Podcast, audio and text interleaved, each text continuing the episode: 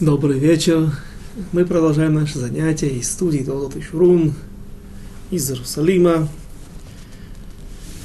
Занятие по книге Шмуэль, по второй части. И на прошлом занятии мы успели прочитать несколько из первых стихов из второй главы. Шмуэль 2, глава 2. О том, как начался спор между противостоянием, после, о том, как после смерти царя Шауля, падение его на, так говорят и сегодня на иврите, солдат, который погиб во время боя, говорят, нафаль, упал, пал, по-русски тоже, подобно этому.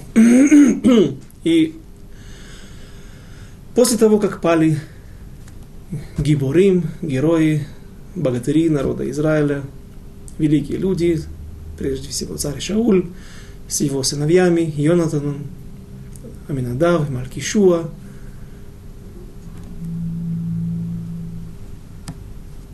Начали, началось противостояние между двумя частями Израиля, между коленом Иуды, которое было самым многочисленным по населению, самым доминантным коленом, но весь Израиль вместе составлял намного большую часть, и Ишбошет был воцарен на трон сын, единственный оставшийся сын из дома царя Шауля. Мы приводили на прошлом занятии объяснение, почему же он не погиб, не пошел на войну и, соответственно, остался жив. Есть несколько, два, кажется, два объяснения мы привели. Одно из них говорит о том, что он был человек, который был ответственным за дом, за хозяйство, за дворец, и поэтому всегда не ходил на войну. Другое мнение, говорит Вилинский Гаон,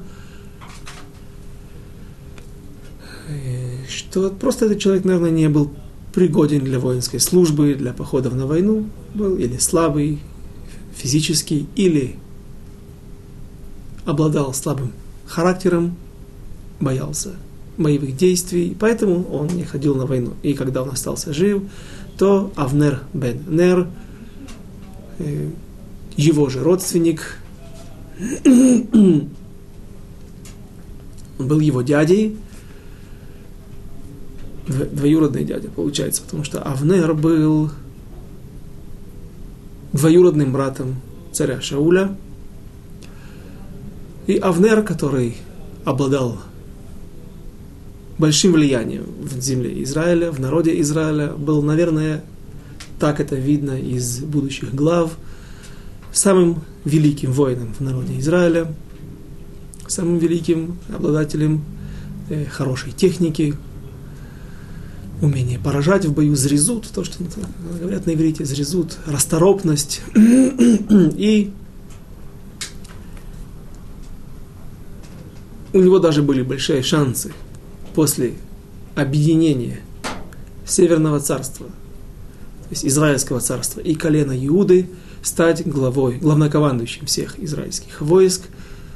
Это также мы будем разбирать в ближайших последующих главах.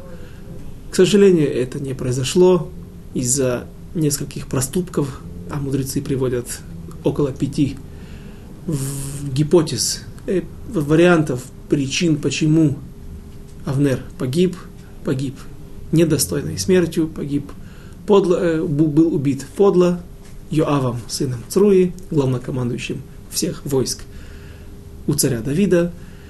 И вот этот Авнер, обладая своим авторитетом, своим умением руководить страной, войсками, он устанавливает Ишбошита, сына, оставшегося в живых сына царя Шауля, над всем народом Израиля, воцаряет его перестраховавшись, переводит столицу из Гиват Шауль, которая была на территории современного Иерусалима, и пусть э, сегодня это такая маленькая территория, на которой находится все, но, в общем-то, Иерусалим разбросан, э, сегодня разросся на территории, по крайней мере, трех колен, колено Ефраима, колено Иуды, конечно же, и колено Бениамина – И есть также мнение, что вообще Иерусалим принадлежал всем коленям, то есть он делился на 12 частей, и у каждого колена был удел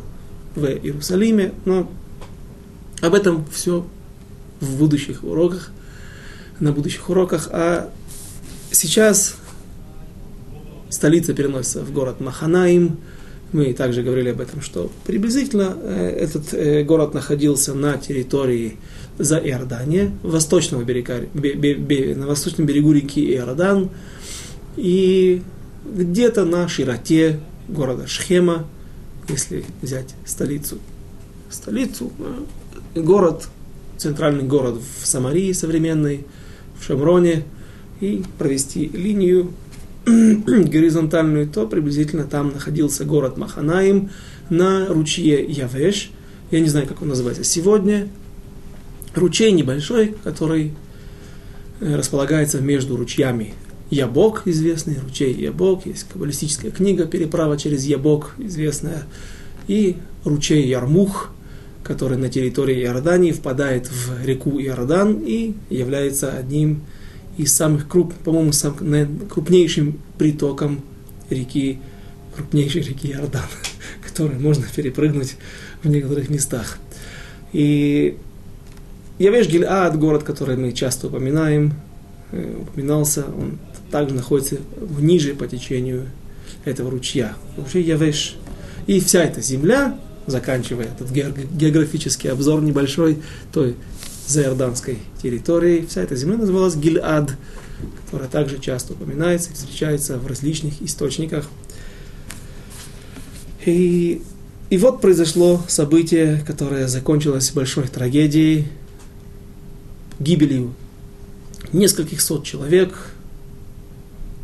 встреча двух отрядов, наверное, это было что-то наподобие гвардии от дома Ишбошета и от дома царя Давида, и в Гивонской, на Гивонской брехе, бреха, бреха, пруд, или, по мнению некоторых комментаторов, это Радак говорит, что это был искусственный пруд – сделанный в виде дамбы из кирпичей и глины, и звездки, когда создается искусственная, искусственная плотина и какой-то небольшой ручей, он может создать долго и все время существующий пруд. Возможно, что два эти отряда, занимаясь каким-то патрулированием, неспроста пришли на это приграничное место. Еще раз извиняюсь за повторы. Кто-то не видел прошлый урок, поэтому поскольку место это известно и оно практически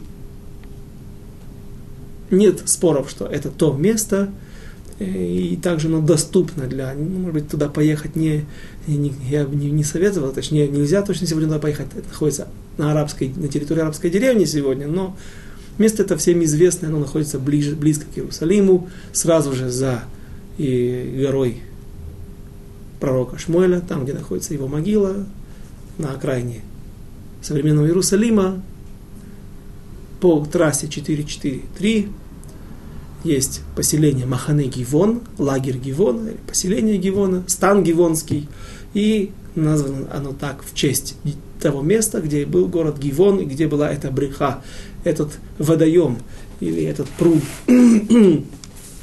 Также э, там были найдены археологами, археологами кувшины, на которых было написано, что это гивон, и там есть также и бреха. Есть этот водоем, который высечен в известняке, в скале, уходит он вглубь земли на расстоянии несколько, э, на, на, на, на, глуб, на глубину нескольких десятков метров э, первоначальной цилиндрической формы э, устройства этого бассейна.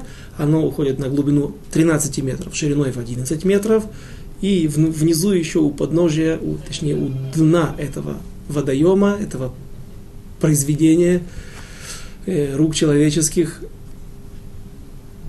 есть еще пещера, которая еще на, несколько метров выходит вглубь, на 10 или 14 метров выходит вглубь, то есть вода, которая, наверное, собиралась туда во время сезона дождей и потом использовалась для нужд всего этого города, подобный пруд, или точнее подобный бассейн высеченный есть в, точности повторяющий э, Гивонский пруд, э, находится в Мегидо, возле Израильской долины, возле в районе Хайфы. Там также есть подобные произведения, и вот в этом месте и произошло сражение, которое закончилось трагедией. Был ли это тот пруд или нет, по Радаку мы уже сказали на прошлом занятии, на этом занятии упомянули, что это был искусственный пруд, не вот подобный, э, искусственный какой-то наземный пруд, наверное, не очень глубокий, не очень большой, а не такое вот сооружение, как о котором я сейчас несколько минут говорил, но как бы там ни было, два отряда встретились с двух разных сторон, подошли, подошли к этому э, водоему, и когда есть внутренняя вражда, внутреннее противоречие, то, разумеется, это при близком контакте может вылиться и в настоящую войну, в настоящее кровопролитие. Так, так было в этот раз. Э, прочтем стихи, которые предшествуют этому событию, и разберем, что же здесь произошло.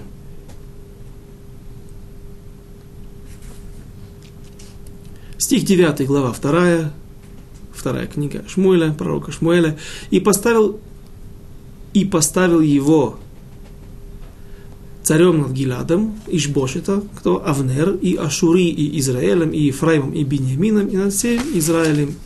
40 лет было Ишбошету, сыну Шауля, когда он стал царем над Израилем, и два года царствовал он.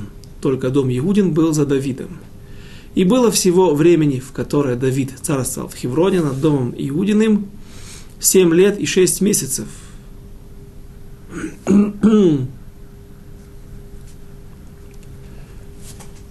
Обратите внимание, царь Ишбошет, сын Шауля, правит два года. Царь Давид находится в Хевроне семь месяцев и 6, 7 лет и шесть месяцев.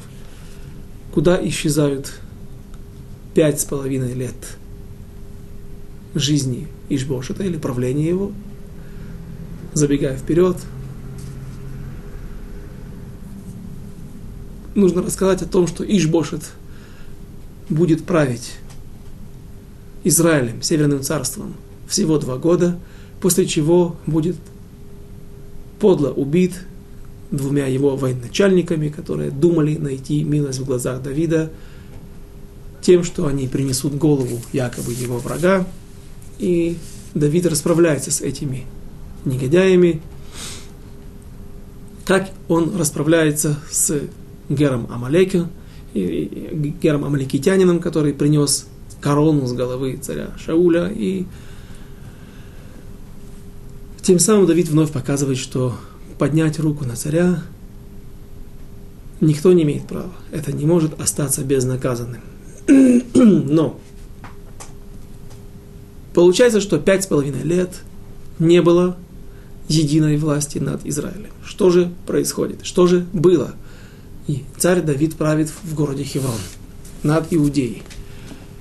Через два года возьмем самый распространенный Маалах, объяснение, какая хронология событий здесь была. Спустя два года погибает Ишбошет. После этого пять с половиной лет без власти. Почему? Народ Израиля не идет к Давиду. Народ Израиля не идет сразу же, когда они видят, что больше от царской династии царя Шаулы, от колена Бениамина не осталось никого. И вот теперь мы видим, как воплощаются в жизнь пророчества которые написаны в книге Берешит, и не, не отстранится скипетр от колена Иуды, от Иуды, и мы видим, что все знали, все знали, что царь Давид был помазан царем, э, пророком Шмуэлем на престол. Почему же люди все же не идут и не воцаряют над собой Давида, когда нет той препоны, которая удерживала всех от царя Шаули, я имею в виду той препоной, которая удерживала всех от воцарения Давида над всем Израилем. Может быть, объяснение скрывается в самом начале, той истории, когда евреи потребовали царя. Ведь был пророк Шмуэль, был судья народа, над народом Израиля, как и до этого. Почти 400 лет, которые народ Израиля проживал в земле Израиля, без царей. И вот наступил какой-то момент, когда вдруг народ Израиля требует у пророка Шмуэля царя, и пророк Шмуэль был недоволен. Это было оскорбление против него, но прежде всего это было оскорбление Всевышнему. И Всевышний утешает пророка Шмуэля, говоря, что смотри, ты можешь назначить им царя, я дам им царя, я выберу им царя, как они хотели. И что из этого получилось? 11 лет, когда народ Израиля был под властью царя, царя, фактически царя, лидера народа Израиля, судьи, пророка Шмуэля, пророк Шмуэль смог вывести из домов народа Авадазара, искоренить идолопоклонство, потому что был в Дане, а колено Дана, несмотря на то, что имели изначально свою территорию по жребию на территории современного Тель-Авива и его окрестности, район Большого Тель-Авива, который так и называется Гуш-Дан, тем не менее, соседство с эморийцами, которых, кнаанейский народ, которых не смогли выбить сразу, и какое-то время, долгое время они еще продолжали жить внутри земли Израиля и досаждать близлежащим коленям, а именно колену Дана. Также на юге граница с филистимлянами, постоянные домогательства филистимлян, налеты их стали причиной того, что были организованы экспедиции и колено несколько, 600 тысяч, извините, 600 человек, опоясанных мечами, уходят на север в, в один свой боевой поход с целью захвата города Лаиш, в котором жили цидоняне, люди, которые по своей культуре, этносу относились к городу Цидон, цидонянам, финикийцы, наверное, древние. Э, но из-за того, что они были отделены, отделены грядой гор, у них не было хорошей связи с побережьем Ливана, и а город Цидон находился именно там. Цур, Цидон, и сегодня эти города существуют на территории современного Ливана, на побережье Средиземного моря. И поэтому, воспользовавшись этой слабой связью, 600 человек из колена Дана вырезают этот город и основывают колено, город, который называется Дан, который они называют Дан. И вот по дороге туда они прихватили с собой Песель Миха, истукана, серебряного истукана Михи, и там был параллельный мокет, параллельное место, куда приходили люди молиться, был Иерусалим, или точнее Шило, 369 лет. В Шило простоял переносной ковчег, в центре Самарии, недалеко, между, где-то между Рамалой и Шкемом на карте сегодня можно найти это поселение, Шило, Эли. И люди служили идолам. Во время 11 лет правления пророка Шмуэля идолы были выброшены из домов Израиля, народа Израиля. Выровнялся в своем направлении, в векторе, то есть они стали только служить Всевышнему, и, разумеется, пророк Шмуэль смог избавить народ Израиля от своих внешних врагов, когда были внутренние враги побеждены, Ецарара прежде всего, служение Аваназара, то тогда смогли заняться и внешними врагами, и все мы помним те события на горе Мицпа, Мицпа, которая находится где-то, по мнению некоторых комментаторов, возле современной Рамалы. Вновь это место видно из Рамотских гор, из окраин Иерусалима.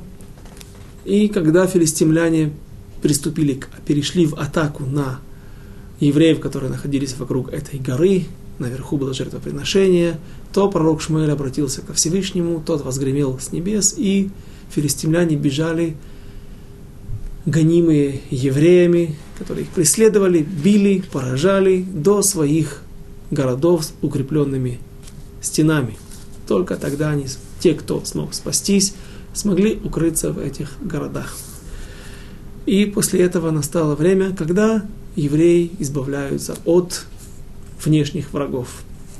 Внутренних, внешних врагов. И вот в этот момент, когда народ Израиля, благодаря пророку Шмуэлю, находился на подъеме, находился в, в хорошем положении, вдруг не лучшая часть народа Израиля требует царя. Мы объясняли, почему, чем было это обусловлено. Пророки всегда знали, что в мыслях у народа очень тяжело было быть под властью пророков. Если вдруг народ Израиля рас, расклевал, развращался, сразу же Всевышний посылал врагов. Враги напоминали евреям о том, кто является истинным хозяином этого мира, чьи правила в этом мире работают. И тогда, когда народ Израиля делал чуву, возвращался к вере, раскаяние о злых проступках, о грехах, в грехах своих, тогда приходил какой-то, появлялся, Всевышний посылал какого-то избавителя, Ифтаха, или Барака, или Ивцана, в общем, различных людей, Шмуля, которые избавляли народ Израиля от этих врагов. Но это было делать сложно. Поэтому евреи в этот раз выбирают более легкий путь. Выбрать, поставить над собой царя, в законах которого прежде всего это забота о, об обороне Израиля, и за его широкими плечами можно будет спрятаться. Не нужно будет делать чува, не нужно будет очень глубоко копаться в своих поступках, проступках.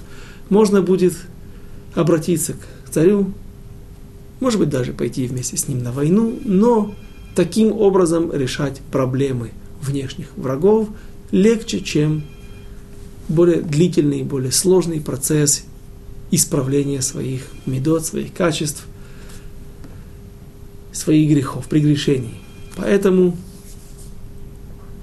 Всевышний, видя, что настоящие намерения, намерения народа Израиля не очень чисты, и послал им такого царя, который, в конце концов, принес им все же больше несчастья, чем избавлений, чем пользы. Царь Шауль успел многое, мы об этом говорили, правя всего два-два с половиной года, по абсолютному большинству практически всех комментаторов.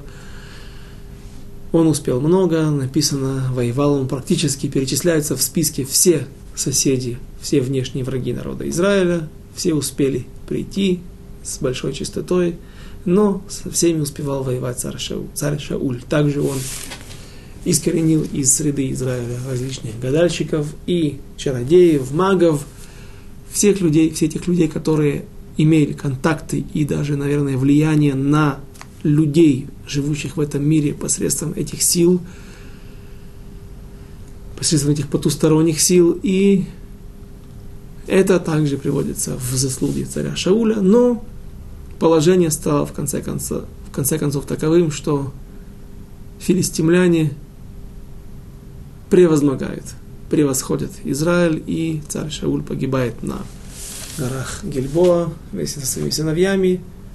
И вот теперь новое положение, новая ситуация, в которой народ Израиля должен выбрать, как им жить. Может быть, вернуться к старой форме правления, к судьям, к лидерам народа Израиля, или же, поскольку уже введены пророки, пророками, введены цари в, это, в этом мире, теперь Отныне будет новая форма правления посредством царей, как это было при царе Шауле. И вот теперь царь Давид находится в Хевроне и ждет своего часа, своего момента, когда его воцарят над всем Израилем. И вот эти пять лет народ находился в ожидании. Так говорит, говорят комментаторы. А нужен ли нам царь? Что нам хорошего принес царь Шауль? Царское правление – и в конце концов ситуация каким-то образом повернулась так, что народ да склонился к тому решению, что нужен единый царь, помазанный пророком на престол, и это в конце концов произойдет через одну главу. Но сейчас двувластия в народе Израиля, два отдельных государства. Иш Бошет, а, фактически марионетка в руках Авнера, сына Нера. Э, слово марионетка, как правило, носит в себе, несет в себе отрицательный смысл. Э, поэтому марионетка тот, которым руководят, кто-то заинтересован в чтобы, чтобы кто-то выполнял его указания. Авнер, сын Нера, не было у него целей захватить власть над всем Израилем, над Северным царством, быть против Давида. И он был полностью за Иш-Бошета. Он считал, что Иш-Бошет – законный царь, и поскольку он человек слабый, непригодный для войны, человек бесхарактерный, тоже слово не очень подходящее, потому что сейчас я приведу некоторые факты, и на прошлом уроке также это упоминал, о том, что он был величайшим мудрецом Торы, и даже Ребе Шель Давид, он был равом Давида, Давид советовался с ним.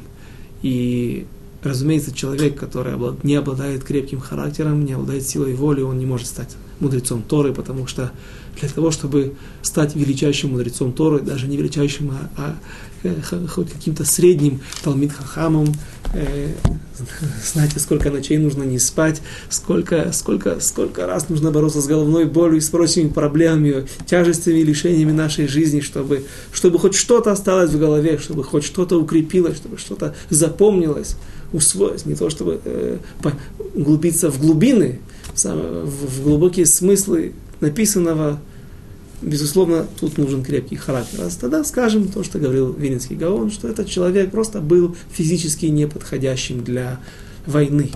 И, наверное, для руководить, э, для того, чтобы руководить государством, у него также не было сноровки. На основании чего Авнер установил власть Иш Бошета над Северным царством просто так, по течению, по привычке, я когда-то был верным слугой, не только родственником, а верным слугой царя Давида, и теперь, извините, царя Шауля, и теперь я продолжаю быть, выполнять ту же роль. И мне удобнее по природе вещей продолжать быть слугой или помощником, соратником сына царя Шауля, чем Давида, за которым я когда-то гонялся. Сказать так – Сказав так, мы будем умолять достоинство этого человека. Какова же причина такого поведения Авнера, сына Нера, величайшего, одного из величайших мудрецов Торы? Говорят и наши источники, наша традиция, что Авнер, сын Нера, он трактовал некоторые стихи из Торы, на основании которых получается, что из колена Бениамина должны выйти два царя, которые будут править народом Израиля. Интересно, каким образом? Когда из Падана Рама приходит в землю Израиля, возвращается в землю Израиля Яаков Авину. Наш праотец Яаков, возвращается он с большим имуществом, которое он заработал у Лавана. Каждый помнит эту интересную историю, как он смог добиться, что все, весь приплод станет его – награда за 14 лет верной службы без зарплаты, ведь зарплата э, Якова Авину была две дочки, две дочки Лавана, которые он получил сразу же. Сначала женился на первой по ошибке, судьбоносной ошибке, потом на второй, через, делают, сделали шева брахот, через семь дней вторая свадьба, и вот за две недели он стал обладателем двух жен, двух проматерей, от которых произойдет 12 колен народа Израиля и обладателем больших долгов, потому что теперь он обязан 14 лет работать за этих двух дочерей, зарплату он получил. И вот, наконец, он возвращается с зарплаты дополнительной за хорошую и верную работу, и он избегает нападения Исава, и вот недалеко от Бейтлехема уже в земле Израиля, у него рождается двенадцатый сын. У Якова Вину рождается двенадцатый сын, последний сын, второй сын Рахели, Беньямин. Но до того, когда Рахель почувствовала схватки, начала, начались роды. Незадолго до этого Всевышний открывается Якову в пророчестве и говорит ему такую фразу. Из различных пророков, ну, там сказано несколько вещей, но на, нас интересует одно. У Мелахим Михалцеха Ецеу. И выйдут цари из твоих чресел. Что это значит? Именно этот стих трактовал мудрец Торы Авнер, сын Нера. Выйдут из твоих чресел, выйдут из тебя, то есть ты еще приведешь в мир кого-то, от кого, от которого произойдут цари. Кто в мире в этом еще не родился? И вот Якова Беньямин. Соответственно, он трактовал, что из Беньямина или из того сына, который Авнер, Нер, Авнер сын Нера трактовал этот стих, что сейчас у тебя кто-то родится, и от него произойдут цари, Мелахим. Цари, сколько, если нет цифры, которая стоит возле множественного числа, то наши, есть известное правило, наши мудрецы трактуют его минимальное множественное число. Цари сколько? Два. Если бы было написано пять царей, сотни царей, тогда было бы другое дело. Когда написано просто цари, мы трактуем это как два царя. И один царь уже был. Именно из колена Бениамина был царь Шауль. Теперь же остался еще один. Должен прийти к власти еще один царь.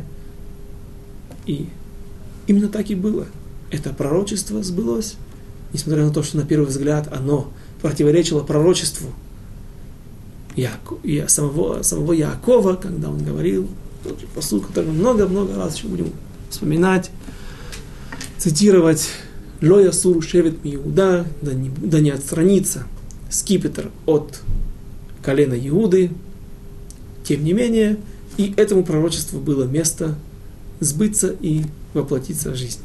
Иными словами, Авнер, сын Нера, не имел ничего личного против Давида, а он шел по своей определенной системе взглядов, учений, которые он учил, трактования, толкования стихов. И, в общем-то, он был прав. Как бы там ни было, это все сбылось. Так и было. Два царя из колена Бениамина правили над народом Израиля. Уже не над объединенным народом, а Ишбоше только над северным царством Израиля, над десятью коленами, потому что мы упоминали также на прошлом занятии, что у колена Иуды был сосед, его брат Шимон, старший брат, который жил на территории колена Иуды.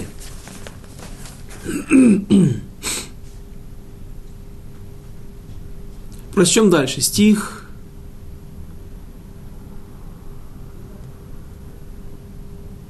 Двенадцатый. И вышел Авнер, извините, мы обычно читаем на иврите.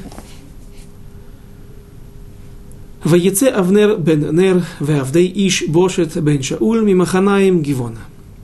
И вышли Авнер, сын Нера, и сынови, и рабы, слуги Иш Бошета, сына Шауля, из Маханаим Гивона. Как мы уже предполагали сегодня, возможно, пограничное прочесывание территорий. ויואב בן צרויה ועבדי דוד יצאו ויפגשו, ויפגשום על בריכת גבעון יחדיו, וישב, וישבו אלה על הבריכה מזה, ואלה על בריכה מזה. а Юав сын Цруи со слугами Давида вышли и встретили их все вместе у пруда Гивонского и разместились те на одной стороне пруда, а эти на другой стороне пруда. Стих 14, Юдалит, Вайомер Авнер Эль Юав Якуму на Ганеарим, Ваисахаку Лефанеха, Вайомер Юав Якум. Стих Тетвав, 15, а, извините, я не перевел, и сказал Авнер Юаву Авнер, обратите внимание, он первый предлагает. Ему первым пришла в голову эта идея, и сказал Авнер Йоаву, пусть встанут юноши эти и позабавятся борьбою перед нами – стих 15, Тетвав, Ваякуму, Ваяавру, Бемиспар, Шнейм Асар, Лебенямин, ולאיש בושת בן שאול, ושנים עשר, מעבדי דוד. И встали они и вышли с счетом, счетом 12 Беньямин, от Беньямина, вот Иш-Бошета, сына Шауля, и 12 из слуг Давида. Дальше стих. ט״ז ויחזיקו, 16 стих ויחזיקו, איש בראש רעהו, וחרבו בצד רעהו, Ваиплу Яхдав Ваикра Ламакомагу Хилкат Хацулим, Ашер Бегивон. И схватились они друг за друга за голову и вонзили мечи свои друг другу в бок и пали вместе. И назвали это место, что в Гивоне Хелкат Ацурим. Что же здесь произошло?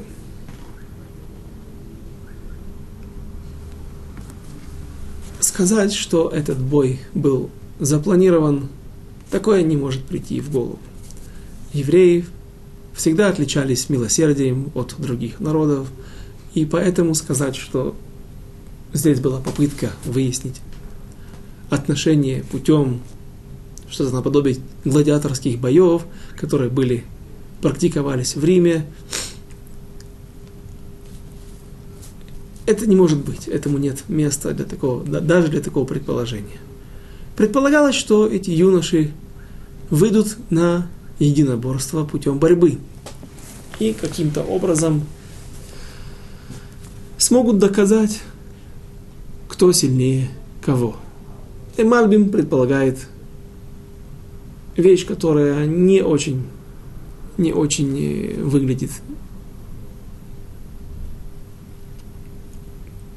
логичной или реальной, что Неспроста он говорит, здесь было число 12 от колена Беньямина, точнее, рабов Иш Бошета, потому что Мальбим говорит, что он вот 12 колен в народе Израиля, 12 уделов над землей Израиля, и таким образом хотели, возможно, Авнер и Йоав выяснить отношения и установить господство одних над другими – объединить, иными словами, два государства в одно, и что будет решать, кто будет, что будет решающим, победа вот этих двух групп.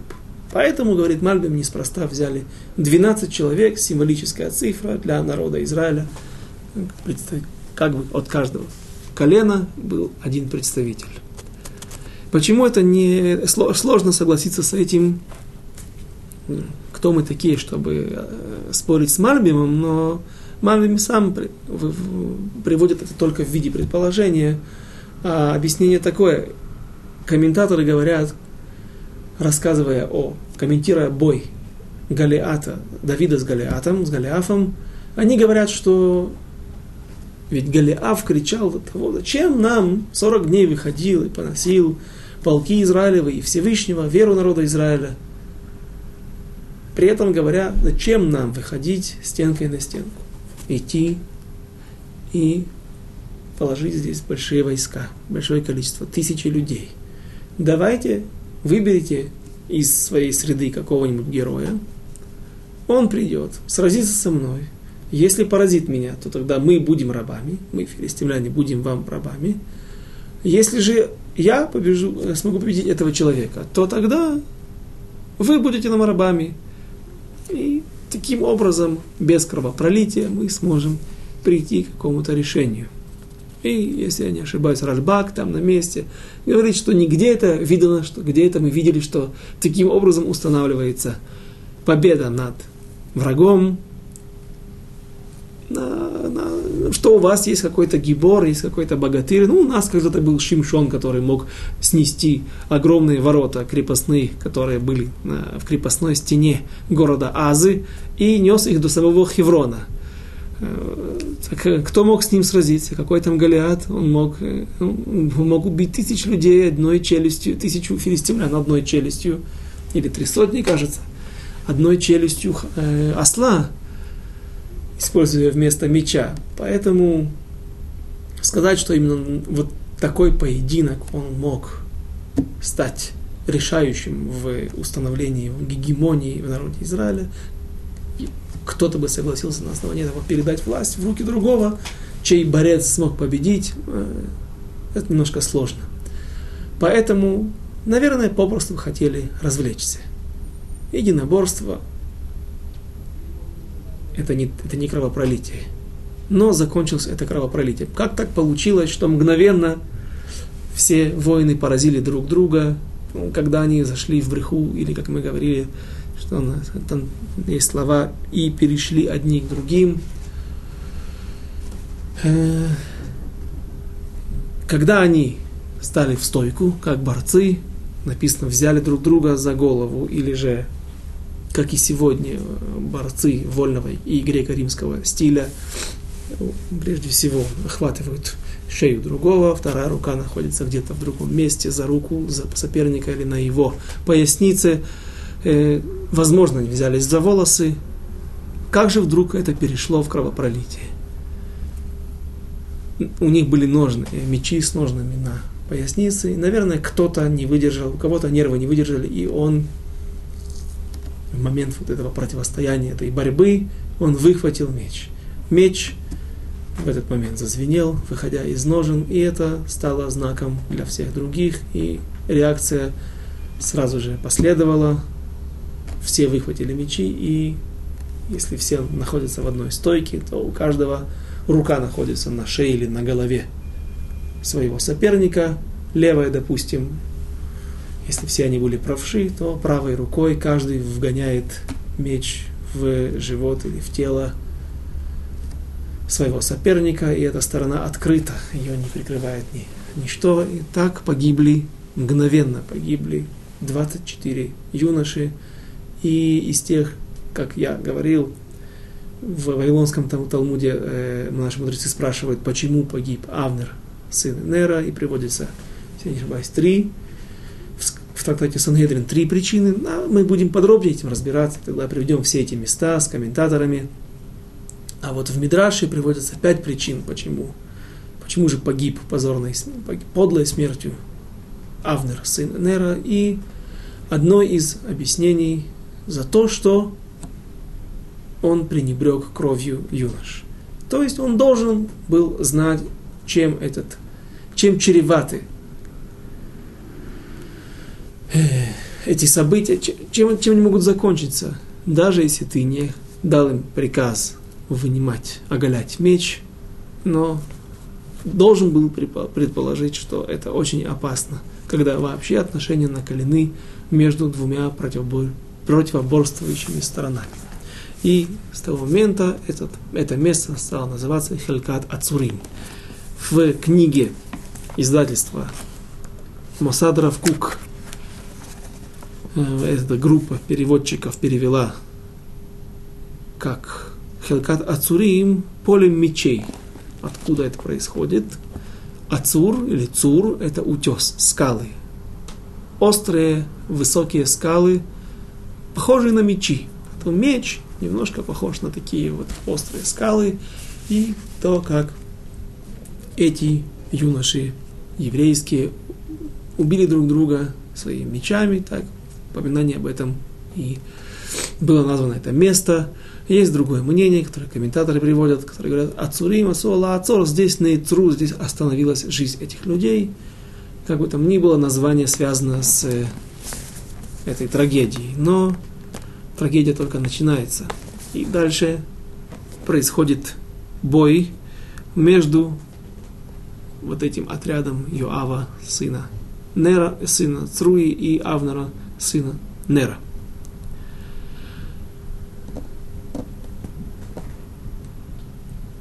Юдзайн, стих Юдзайн, 17. ותהי המלחמה קשה עד מאד ביום ההוא, וינגף אבנר ואנשי ישראל לפני עבדי דוד. И произошла в тот день чрезвычайно жестокая битва, и поражен был Ваинагев, не просто поражен, а обратились в бегство, был слугами, были обращены в бегство слугами Давида, Авнер с людьми израильскими. Стих 18, Юд Хет. Шам шлоша бней цруя – Йоав, Веавишай, Веасаэль, Ваас... Ваасаэль. И вновь. Ваасаэль каль бараглав кейхад от своим Ашер, Басаде. И были там три сына Цруи. Вновь напомним, Цруя, так звали сестру, родную сестру царя Давида. Почему называется Авнер, Авишай, Йоав, извините, не Авнер, Йоав, Авишай и Асаэль, сыновья Цруи, по матери, а не по отцу. В книге Деврея Мим он э, приводится его имя, упоминается его имя, его звали Срая, очень похоже на имя сестры. Как-то я помню, читал в каком-то рассказе еврейских писателей, то ли Башевиса Зингера, то ли еще кого-то, о том, как были две одного человека, тетя и дядя, одного звали Яхны, другого Шахны, и когда они умерли, и умерли без детей, и так были похоронены рядом, и могилы, надгробные камни склонились друг к другу в сторону. То благоденствия и единства, которое они представляли собой при жизни. Как и имена были похожи, так и, так и как при жизни, так и после смерти они остались вместе, так и здесь похожи имена у отца и у матери, дяди. Дяди, нет, это не дядя, кто это? это Гис по-русски, как это будет наверное, по-русски? Шурин, наверное, да? Э, Шурин царя Давида, муж его сестры Цруи, Срая. Так почему же не называют их Авишай, сын Срая? Мы говорили на прошлом уроке, что мудрецы объясняют это, поскольку их мать была из царского рода, из семьи царя Давида, а отец их Срая был наверняка достойный человек, раз удостоился чести быть э, гисом царя Давида, но при этом э, Цруя занимала здесь более доминантное место. Не обязательно, что она действительно была главой семьи, но поскольку она относится к Давиду, ее сыновья называются ее именем. Можно задать загадку детям. Как звали папу Йоава сына Цруи? Как сказать, Цруя, Цруя это его, их мама. И вот все три сына были великолепные воины, Йоав и Авишай. Йоав также был великий мудрец Торы, Авишай наверняка и мудрец Торы, но он рас... упоминается в, в, мудр... в Мидрашах как великий праведник. И когда в конце дней Давида, дней правления Давида, эм, будет страшная эпидемия, и погибнут несколько десятков тысяч, 70 тысяч человек, это уже в конце книги Шмуэль Бет, так будет, э, эпидемия длилась всего три дня, но погибло так много людей, и говорят, что на самом деле погибло немного людей, не действительно 70 тысяч евреев, а погиб от эпидемии. Авишай, сын Цруи, но его гибель приравнивается, он сравнивается как 70 тысяч евреев, то есть насколько был великий человек, великий праведник прежде всего. И об этом все будет Аташем в ближайший год. Э, теперь же, соответственно, их упоминают здесь, как великолепную троицу, но Асаэль, который станет центральной фигурой в этом сражении, к сожалению, это будет, стало последним сражением его жизни – Асаэль, младший из трех сыновей, Труи, он упоминается как легкий, как лань, как серна в поле. В Мидрашах, в Мидраше Асаэль, об Асаэле отзываются так, что когда он пробегал над полем пшеницы, то он умудрялся пробежать так, чтобы не коснуться ни одного колоска. То есть, наверное, его прыжки были настолько гигантскими, что сегодня любой легкоатлет, прыжок в длину, в песочницу, позавидовал бы его показателям, его рекордам. И человек этот за несколько прыжков мог преодолеть огромные расстояния. Легок, как серна в поле. И вот Асаэль выбирает в этом поединке одну жертву, за которую он будет гнаться, Авнер, сын Нера, главнокомандующий всех израильских войск, необъединенного Израиля. И что же происходит дальше? Стих 19. Ютет. Ваердов Асаэль Ахары. Авнер велоната лалехет аль аямин, ве аля смоль меахарей Авнер. А Асаэль был легок, как серна в поле, и погнался Асаэль за Авнером и не уклонялся ни вправо, ни влево от следов Авнера. Посук Хав, стих 20. Ваифен Авнер Ахарав, Вайомер Хаатазе Асаэль, Вайомер Анухи. И оглянулся Авнер и сказал, ты ли это Асаэль? Тот ему ответил, да, ты не ошибаешься, к тебе приближаюсь я, Асаэль стих 21, Хоф Алиф. Вайомерло Авнер, нетелеха аль иминха, о аль смолха, смолеха, ваахозлеха эхад мианеарим, векахлеха эт халицато, вело ава асаэль ласул меахараф. Стих 20, извините, 21 не перевели. И сказал тот, я, и сказал ему Авнер, сверни вправо или влево, и схвати себе одного из этих отроков, я думаю, уже убитых, павших. Я не думаю, что Авнер предлагал ему взять какого-то человека, напасть, другого еврея, напасть на него, убить его. Я думаю, потому что э, несколько сот человек погибли в это, во время этого, единого, этого столкновения. И, разумеется, поле боя было усеяно, или эти сопки, эти горы вокруг этого места были усеяны трупами погибших евреев. И вот он предлагает ему такую сделку. Э, Я понимаю, что ты один из знаменитых воинов – и любому бойцу стыдно вернуться из боя без трофеев. Кроме того, если скажут, ну вот он погнался в поединке за Авнером, сыном Нера, а вернулся ни с чем. Так возьми, поеди, сними с кого-то из погибших его трофеи, его одежду, его снаряжение, аксессуары, все, что может принести тебе пользу и быть, послужить как доказательством трофеев, взятых в поединке. И тогда ты вернешься как гибор, как богатырь, и победитель, скажешь, вот я был на войне и достиг определенных успехов во время боя. Но не захотел Асаэль отстать, отстать от него. Так, начинается стих 22, или заканчивается стих 21, стих 22. Вайосеф, Вайосеф от Авнер лимор эль Асаэль, сур леха ме ахарай, лама акека арца, веэх эса панай эль Йоав ахиха. И опять сказал Авнер Асаэлю, отстань от меня, зачем мне повергать тебя мертвым на землю, и как мне показаться потом Йоаву, брату твоему? У Асаэля, откуда вообще все эти атраот, все эти э, предупреждения? Ты ли это?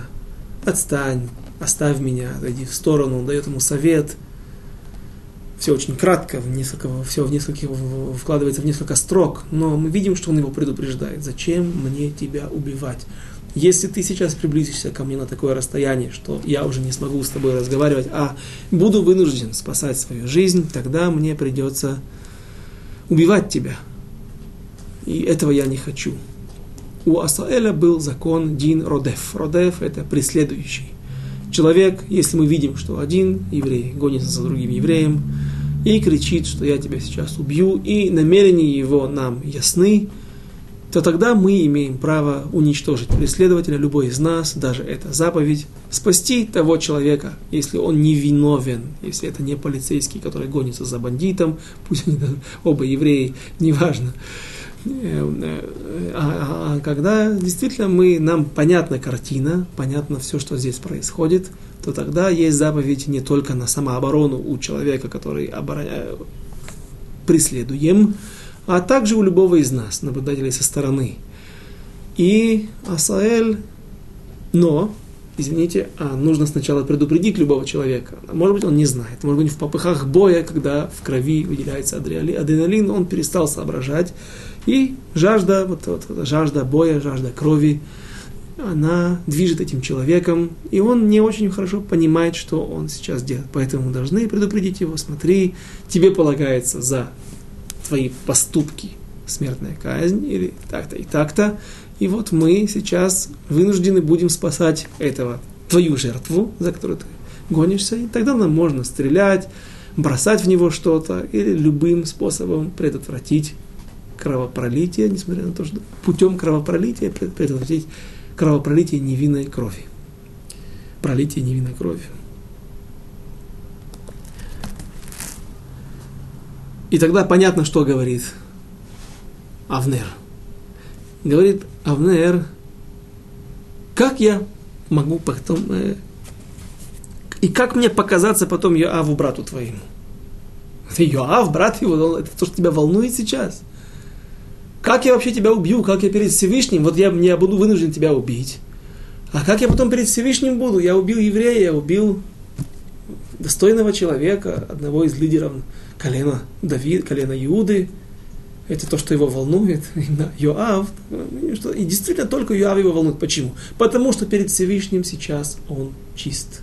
Или почти чист. У тебя есть закон Родев, на тебе, на преследователе есть закон. Дин, э, статус преследователя, и поэтому твоя кровь не считается невинной, я могу ее проливать, спасая свою жизнь. Но вот Йоав, перед Йоавом мне потом придется как-то отдуваться перед ним, оправдываться за то, что я убил его родного брата. И, наверное, между, между войсками, между армиями, между государствами всегда были какие-то правила отношения к главнокомандующим, и не поражали, не поражали царей, не поражали министров, а брали их в плен, и потом, может быть, обменивали или передавали.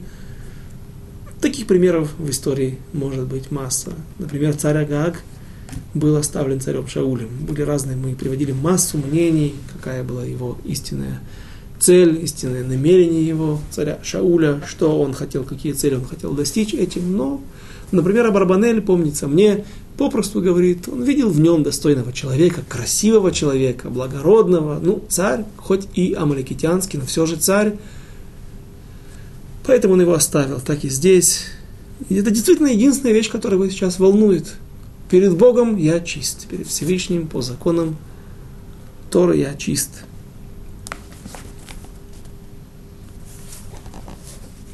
Но тот не захотел отстать. Стих 23. На беду себе Асаэль Ваимаэн ласур ваякегу авнер беахарей аханит эль хахомеш ватеце аханит меахарав – Ваиполь шам, вайома тахтав, ваии кол аба эль амаком, ашер нафаль шам асаэль, ваямот, ваямойду. Но тот не захотел отстать, и ударил его Авнер задним концом копья в живот, и прошло копье сквозь него, в живот неправильно, в хомеш, в пятое ребро, хом, от слова хамеш, пятое ребро, с правой стороны человека, находится мертвая точка, смертельная точка, где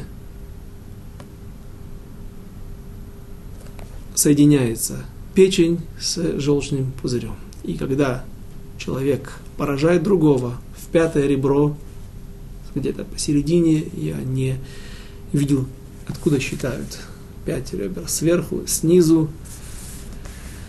Но когда поражают его в пятое ребро, меч или копье проходит в это место, и там рассекается место соединения желчного пузыря с печенью, желчь выливается на печень, и наступает практически мгновенная смерть.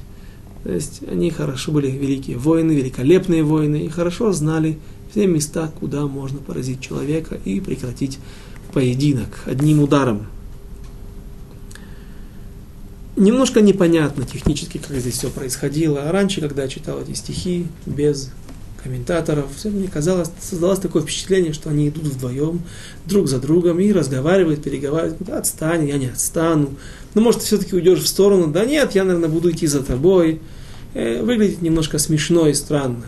Так, э, я думаю, и так объясняют некоторые комментаторы, э, все происходило так. Авнер бежит, он бежит вместе со своим отрядом. И вот где-то на горке, поодаль, на расстоянии нескольких десятков, может быть, сотен метров, он видит, что появляется фигура, которая преследует его, и по бегу, по скорости приближения к нему, он понимает, что это, наверное, Асаэль, потому что только один в народе Израиля обладал такой мощной скоростью, такими прыжками. Поэтому он и спрашивает вначале, не ты ли это Асаэль? Когда тот приближается, он отвечает ему, да, это я. Пока что ты, пока что Авнер в попыхах, он не может, не, у него нет времени смотреть, переглядываться. Когда он получает ответ, и он говорит ему, послушай, продолжает бежать. Тот бежит, но расстояние постепенно сокращается. Авнер знает, что он более пожилой, более грузный, и ему не убежать. С другой стороны, он предлагает ему бросить Асаилу, бросить его. Почему? Потому что он знает, что есть такое понятие, как техника. Человек может быть быстрым, может быть огромный, огромным ударом, мощным ударом, огромной силой, но если против тебя находится очень технически подготовленный человек, то он может войти в какую-то позу, стать, войти э, и бросить тебя каким-то образом через бедро, используя какой-то прием из борьбы, или же то, что мы сейчас здесь увидели, он ударил его не оглядываясь, буквально, наверное, только боковым зрением. Он видел силуэт Авнера, при этом он практически не глядя назад, смог попасть ему тупой стороной копья. Обратите внимание на... Э, мне кажется, кто-то говорит, что, наверное, у него было обоюдоострое копье для вот таких вот целей, для таких вот трюков. Но попросту копье было тупое с задней стороны, это была древка, и он пробивает, какой мощи был, мощности был удар, он пробивает смертельное место у Асаэля пятое ребро, и тот находит свою смерть здесь. Э, дальше мы э, наносит удар в тот момент, когда Асаэль, наверное, уже приблизился на критическое расстояние, может быть, занес руку для того, чтобы нанести удар Авнеру. И в этот момент его смерть застает врасплох, и о продолжении событий мы поговорим, Байзраташем, через неделю на этом месте и в это же время. До свидания, до следующих встреч.